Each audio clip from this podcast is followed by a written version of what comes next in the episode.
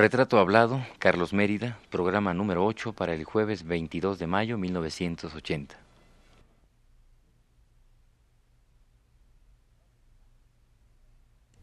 Radio UNAM presenta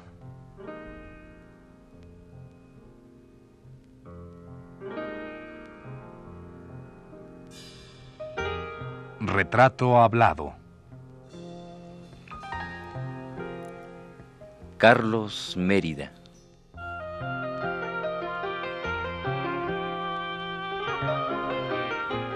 Un reportaje a cargo de Elvira García.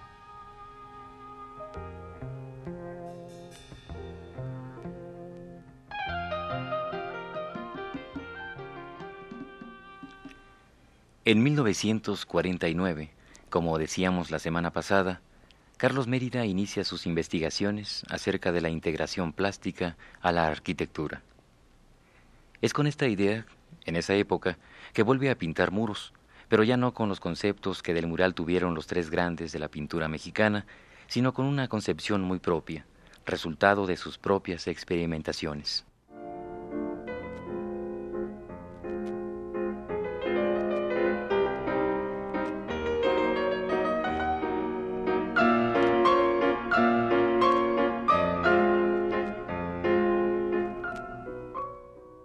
¿Qué significa esto de integración plástica a la arquitectura?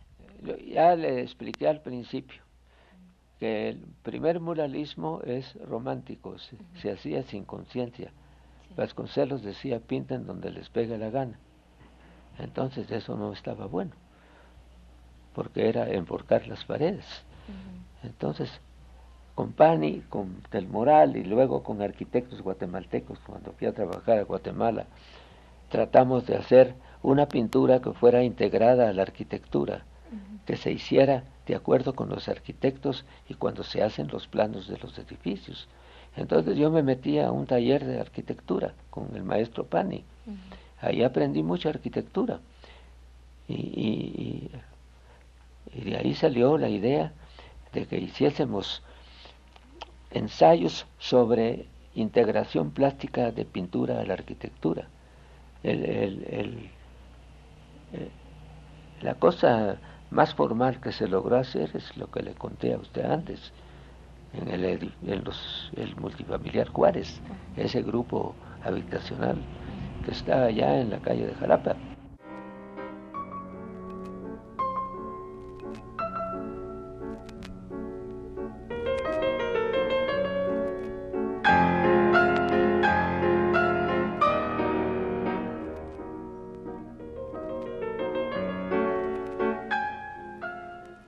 De su arte mural quedó impresa, como el mismo Mérida lo dice, en los muros del multifamiliar Juárez, que fuera la primera unidad habitacional de la Ciudad de México, en el edificio de la Facultad de Filosofía y Letras de la UNAM, en el edificio del Banco de Crédito Bursátil, en el Reaseguros Alianza y en el ECO, escultura de Matías Geritz.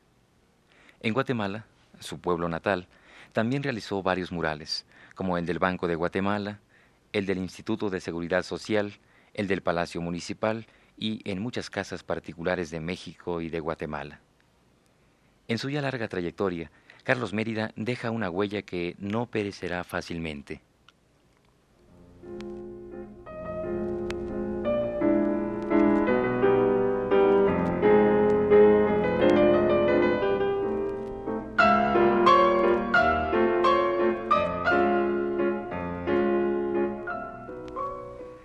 Respecto a la experimentación de Mérida en el terreno de la integración plástica y de la aplicación al muro del mosaico veneciano, técnica que aprendió Mérida durante su estancia en Italia en el año de 1950, el crítico Alfonso de Nubillate ha dicho.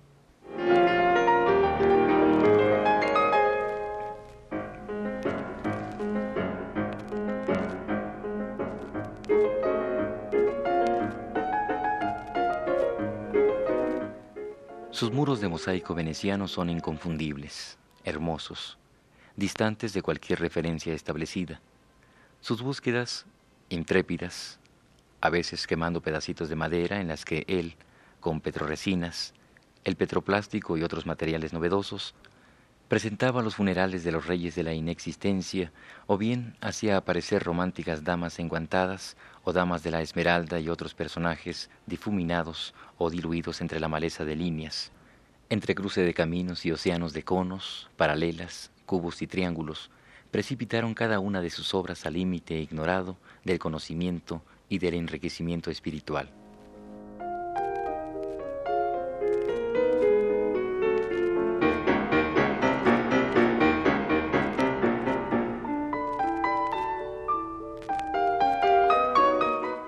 Otro ensayista que ha escrito también sobre el trabajo mural de Mérida es Paul Westheim, quien en el largo ensayo ya varias veces mencionado en este programa dice respecto a la obra mural de Mérida.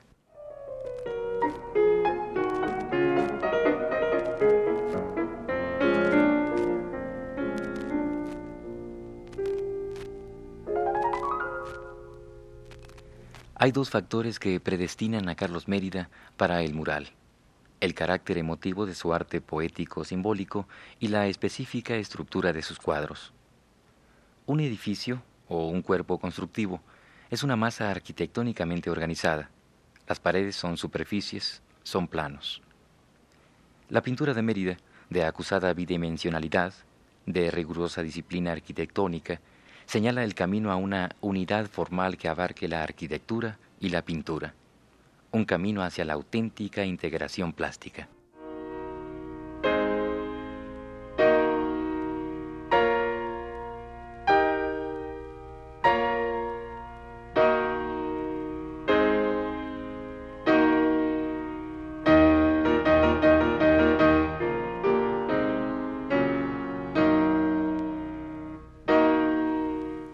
Así, la obra mural hecha al mosaico veneciano y que era una experimentación personal del artista, ha quedado ahora como prueba del espíritu inquieto e investigador de Carlos Mérida, quien a los 87 años sigue siendo un joven que no deja de experimentar nuevas formas de expresarse con la pintura.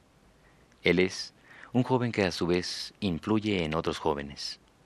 Berta Taracena reafirma esta idea.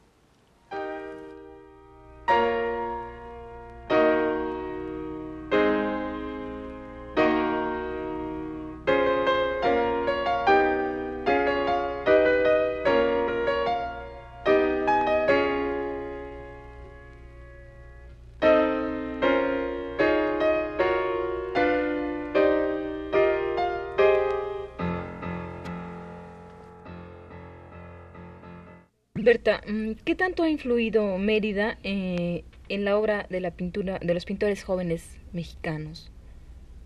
Bueno, en esto es una de las razones por las que yo propongo el Museo Nacional, porque veo que los artistas jóvenes se encuentran desorientados, porque no tienen a dónde acudir para informarse más a fondo de la obra de sus antecesores. Entonces, eh, muchas veces no es que no quieran seguir a los maestros, sino que no tienen facilidades para acercarse a su obra. No los conocen. No los conocen. En la exposición de Orozco se, se multiplicó el ejemplo de artistas que, jóvenes que nunca habían estado frente a las obras principales de Orozco. O sea, los artistas jóvenes no tienen acceso fácilmente a la obra de los grandes maestros. Igual nos ocurre con Antonio Ruiz, con eh, Manuel Rodríguez Lozano, con Agustín Lazo, con muchos cuyas finuras debían ser estudiadas más profundamente por la juventud, que mm, desprovista de estas fuentes de acceso, pues a veces se malorienta hacia tendencias que le son ajenas. Es por esto que repito que es muy necesario tener un museo donde se conserve la obra de estos artistas y que eh, inspiraría a la juventud a acudir ahí para documentarse y para acercarse más a sus propias raíces y a su propia cultura. Entonces, con la obra de Carlos Mérida ocurre la que con otros la, lo que con la obra de otros grandes pintores, que no es accesible a la juventud. Él mismo te podrá explicar a qué se debe esto, pero entonces los interesados, los artistas jóvenes, pues nos familiarizamos con la obra de estos pintores cuando llevan a cabo exposiciones en galerías o museos, pero realmente un panorama de la obra de Mérida pues sí es de desearse con más frecuencia y permanentemente para que podamos ah, acudir allí a estudiar y a documentarnos. La galería, en algunas galerías pues se preparan, como tú sabes, ediciones gráficas de la obra de Mérida, otros aspectos de su producción, que eh, tienen por objeto también facilitar el conocimiento de, esta, de este arte y llevarlo a, a mayores núcleos de la población, porque la obra gráfica puede tener una gran difusión. Cardoso y Aragón y el mismo Nubillate opinan que Mérida es, eh, es más Mérida en el caballete que en el mural. ¿Tú qué opinas de esta, de esta No, yo creo que no, no se puede definir o pesar así a los artistas, porque el mural es una de las grandes expresiones del arte mexicano de este siglo y los artistas que se interesan en hacerlo consiguen tan importante expresión en el mural como en la obra de Caballete. Yo creo que es una, uno de los artes eh, importantes del siglo XX, como se opina en Europa, los grandes críticos italianos se interesan sobre todo en el muralismo de los mexicanos, no solo en el muralismo de los más conocidos, sino en la obra mural de otros artistas que estén interesados en hacer obra mural y no creo que debamos restarle importancia a este gran arte. Mérida consigue tan importantes expresiones en la obra mural como en su pintura de caballete.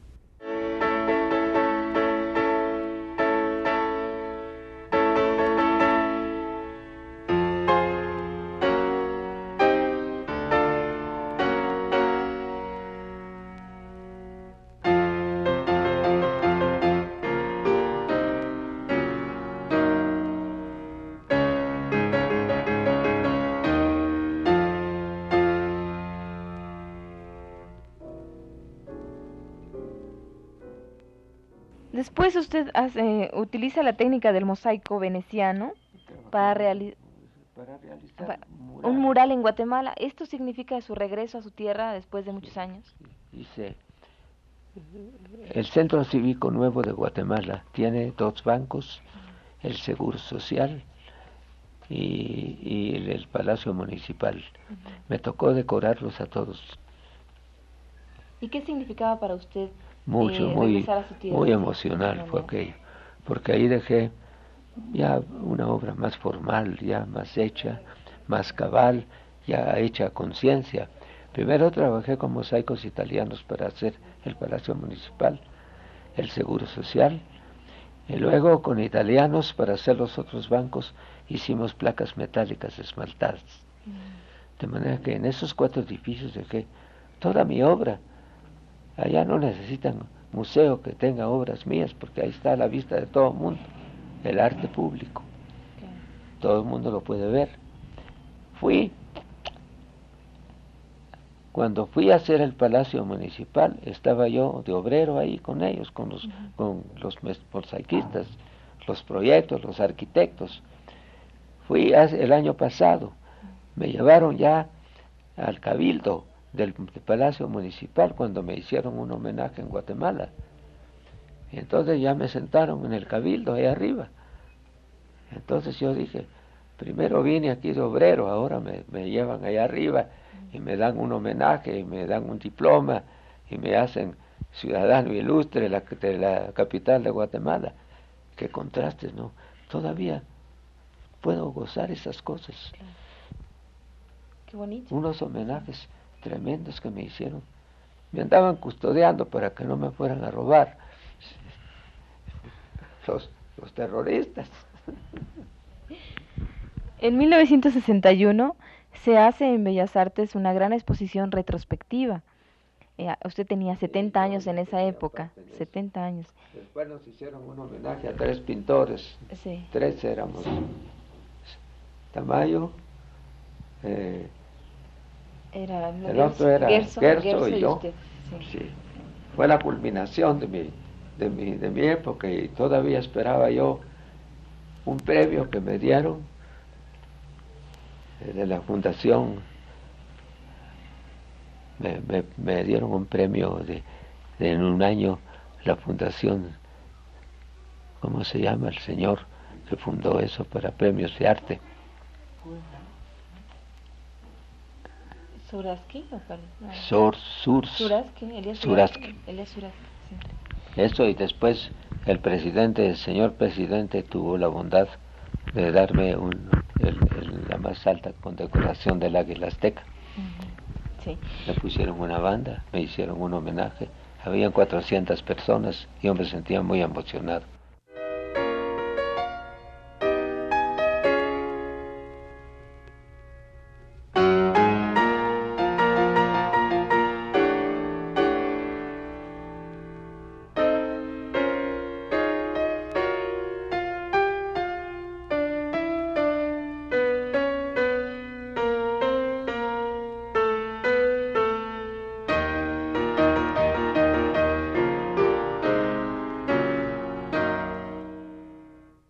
Tú decías, hablabas hace rato en dos ocasiones de, del Museo de Pintores Mexicanos, no sé exactamente cuál sería el nombre. Sí. Eh, ¿Tú qué posibilidades crees que en la actualidad se pueda llevar a cabo este Pues yo le veo grandes posibilidades, sobre todo por su urgencia. Ya vimos aquí muy superficialmente, si quieres, a, pasando por encima de los temas, pero la necesidad de un museo de este estilo para que los jóvenes acudan allí a documentarse, para que el público se dé cuenta de, de, en qué consiste el arte mexicano. Mucha gente se pregunta qué es la pintura mexicana. No está nada de profundamente estudiado esta riquísima producción de nuestra cultura en el siglo XX.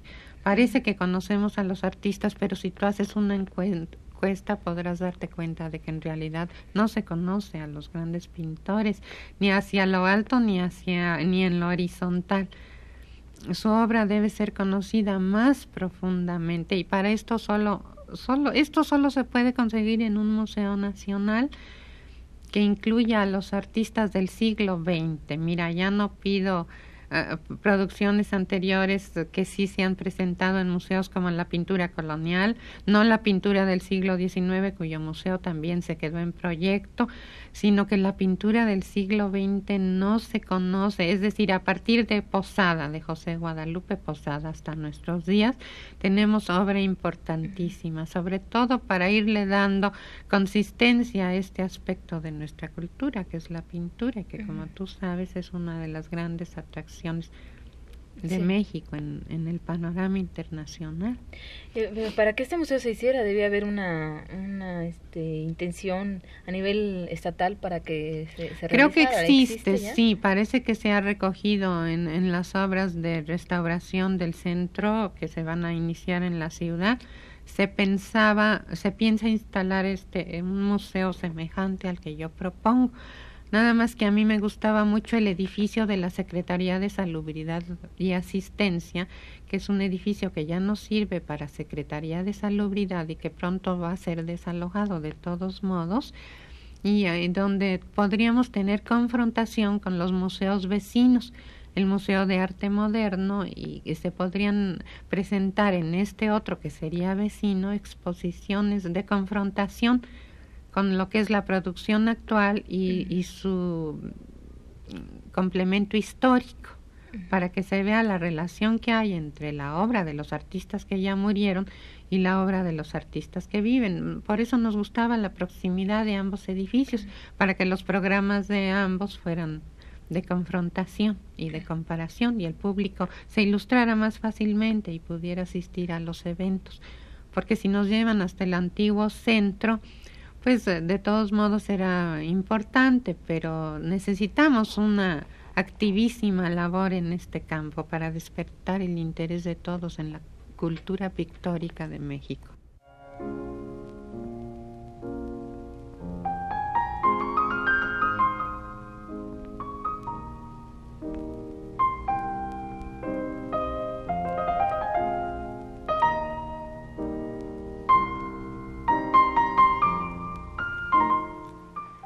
Para finalizar, demos vida nuevamente a las palabras de Westheim, que dice lo siguiente sobre Mérida. Este pintor anhela llegar a un lenguaje universal y actual. Es el lenguaje de nuestro tiempo. Ha comprendido la imposibilidad de realizar sus concepciones con los instrumentos gastados. Sus concepciones son las de un pintor cuyo pensar y sentir está arraigado en una tradición indoamericana. A esta tradición ha sabido darle nueva vida.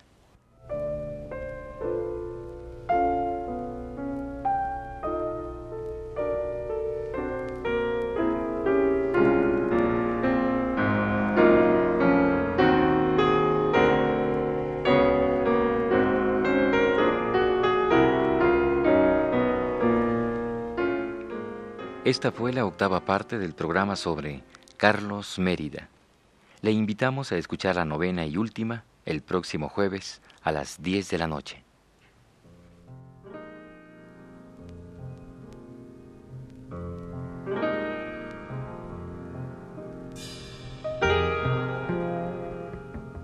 Radio UNAM presentó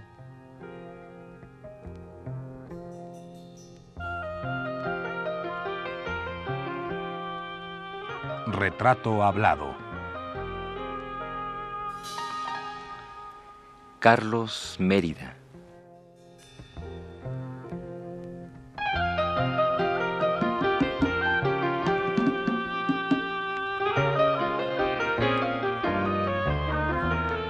Un reportaje a cargo de Elvira García.